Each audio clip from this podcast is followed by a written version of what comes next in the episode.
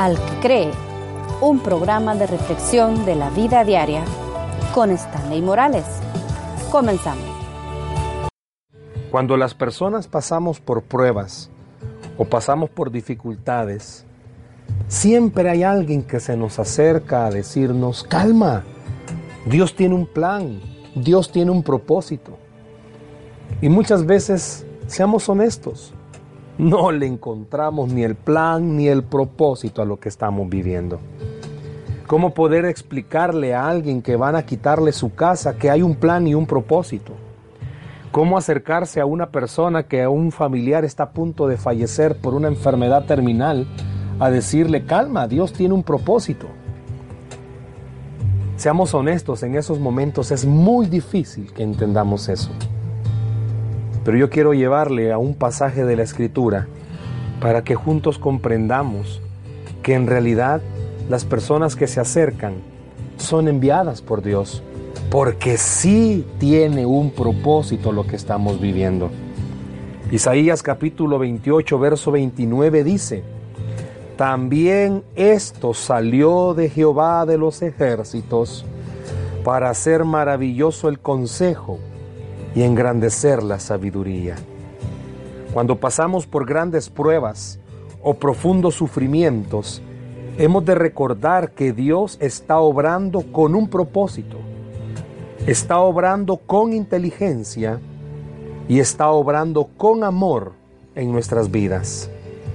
Isaías usó la ilustración de un agricultor para enseñarles esta verdad a los israelitas. Un agricultor trabaja con un propósito específico en mente. Una persona mencionaba que conoció una área que era un espeso bosque hace muchos años, cuando esta persona era joven, y la compró. Sin el uso de las maquinarias modernas, le arrancó los árboles, la aró y la sembró. Su propósito era recolectar una cosecha. Cuando Dios cava en nuestras vidas, su arado también tiene un propósito, una cosecha espiritual que nos enriquecerá eternamente.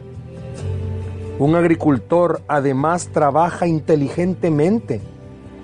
Isaías describió la cuidadosa selección de las parcelas para diferentes semillas. Dios también es cuidadoso al seleccionar para cada uno de nosotros lo que necesitamos para crecer espiritualmente. Nuestras pruebas no son el resultado del destino. Dios tiene un plan con ellas. Por último, un buen agricultor usa el método más suave posible para trillar sus cosechas. Nuestro amante Dios ejerce el mismo principio. Nunca nos causa un dolor innecesario. ¿Escuchó? Dios a usted y a mí nunca nos va a permitir pasar por un dolor innecesario. En este pasaje Isaías concluyó que el Señor hace maravilloso el consejo y engrandece la sabiduría. ¿Has llegado tú a la misma conclusión que en realidad Dios sí tiene un propósito en todo lo que hace?